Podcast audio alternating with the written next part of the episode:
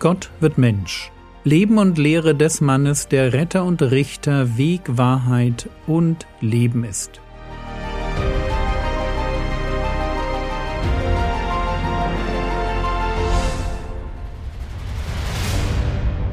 Episode 179 Salz der Erde. Wenn man so liest, dass Christen ganz natürlich davon ausgehen dürfen, dass sie verfolgt und abgelehnt werden, dann kann man sich schon die Frage stellen, welche Bedeutung sie überhaupt für die Welt haben. Wie können arme, ausgestoßene, einfache, ehrliche, gottesfürchtige Menschen einen Unterschied in der Welt machen? Und die Antwort ist, wie wir sehen werden, ganz einfach. Durch ihre guten Werke. Es ist wirklich so einfach. Aber fangen wir vorne an. Matthäus Kapitel 5, Vers 13 Ihr seid das Salz der Erde. Salz ist heute etwas total Alltägliches. Man kann es in jedem Supermarkt kaufen, und deshalb können wir uns kaum mehr vorstellen, welchen Wert Salz in der Antike hatte. Es gab eine Zeit in der griechischen Geschichte, da nannte man Salz Theon, das Göttliche. Und es verwundert nicht, dass römische Soldaten auch mit Salz bezahlt wurden, einfach weil das weiße Gold einen so hohen Wert hatte. Salz war extrem wertvoll. Wenn der Herr Jesus also seine Jünger das Salz der Erde nennt, dann will er damit zum Ausdruck bringen, dass sie das Wertvollste sind, was diese Erde zu bieten hat. Frage, warum? Wir wissen leider nicht genau, woran der Herr Jesus denkt. Er thematisiert diese Frage in unserem Text nämlich nicht. Er sagt einfach nur, dass wir wertvoll sind. Natürlich könnte man daran denken, dass Salz seinem Essen Geschmack verleiht. So wie Hiob es ausdrückt, wenn er fragt, Hiob Kapitel 6, Vers 6, Doch wer mag ungesalzene Speisen essen? Wem schmeckt der weiße Schleim von einem Ei? Und das stimmt. Essen schmeckt besser, wenn es gesalzen ist. Ich denke jedoch, dass der hohe Wert von Salz in der damaligen Zeit eher mit seiner konservierenden und seiner antiseptischen Wirkung zusammenhing. Salz machte Fleisch und Fisch haltbar, und Salzwasser wirkt Entzündungen und Infektionen entgegen. Wie gesagt, der Herr Jesus thematisiert nicht die Frage, warum wir Salz sind, sondern er stellt es einfach erst einmal fest. Ihr seid das Salz der Erde. Punkt. Als Jünger Jesu dürfen wir das nie vergessen. Christen haben in dieser Welt einen Wert, und zwar einen sehr hohen Wert.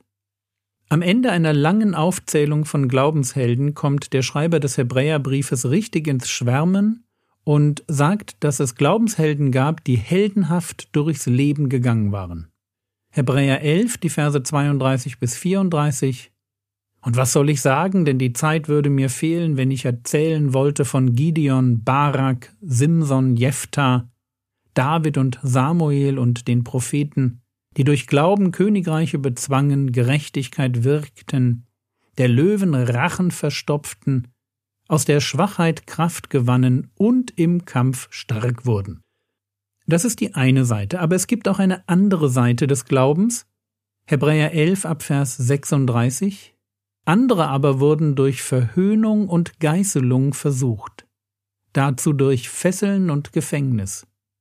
Sie wurden gesteinigt, verbrannt, zersägt, starben den Tod durch das Schwert, hatten Mangel, Drangsal, Ungemach. So und jetzt kommt's.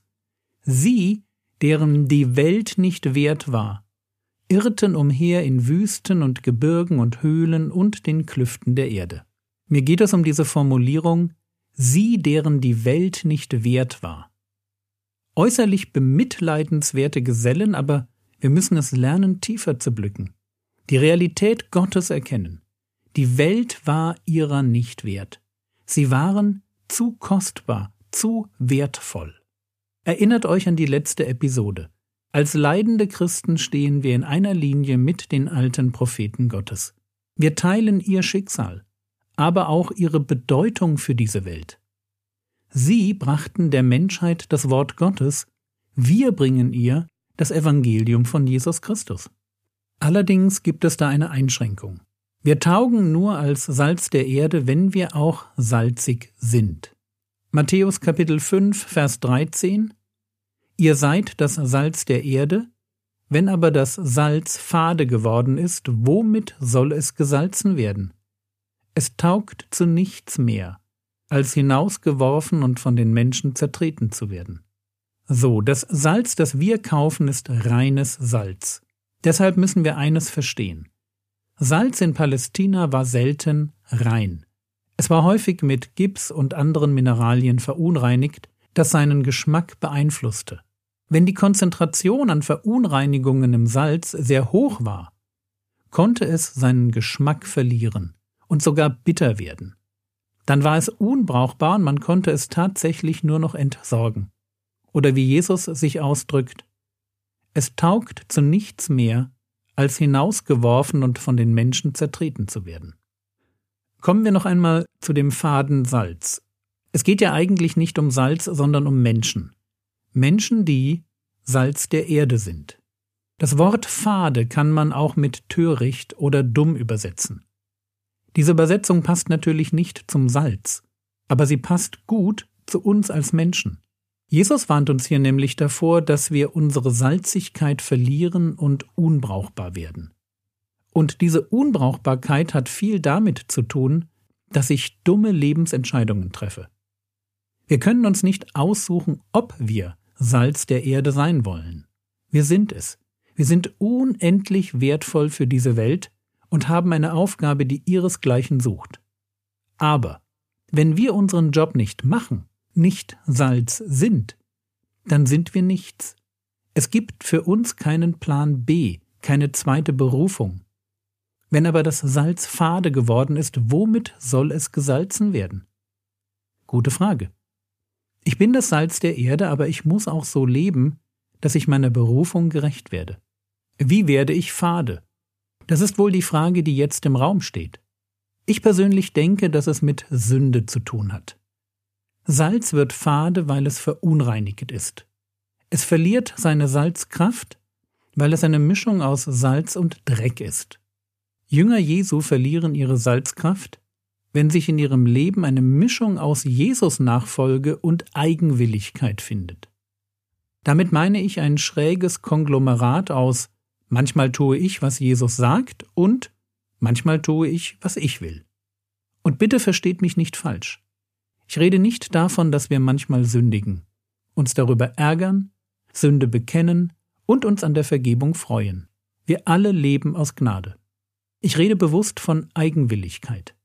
Davon, dass ich bestimmte Aspekte meines Lebens, das können Werte sein, Verhaltensweisen, Beziehungen, aber auch Vorlieben oder Gewohnheiten, dass ich bestimmte Aspekte meines Lebens ganz bewusst nicht von Gott verändern lassen möchte.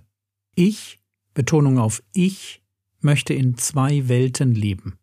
So viel Gott wie nötig, um gerettet zu werden, aber auch so viel ich wie möglich, um in dieser Welt nicht anzuecken und nach dem zu leben, worauf ich Bock habe. Ich will dann bewusst nicht nur Salz sein, sondern lasse Unglauben, Sünde, Besserwisserei, Hochmut und Dummheit in meinem Leben zu. Eben Salz und Dreck. Ich bin immer noch Salz der Erde, aber ich bin leider nicht mehr richtig brauchbar für Gott.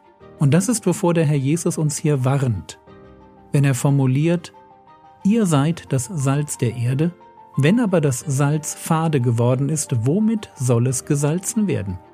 Es taugt zu nichts mehr, als hinausgeworfen und von den Menschen zertreten zu werden.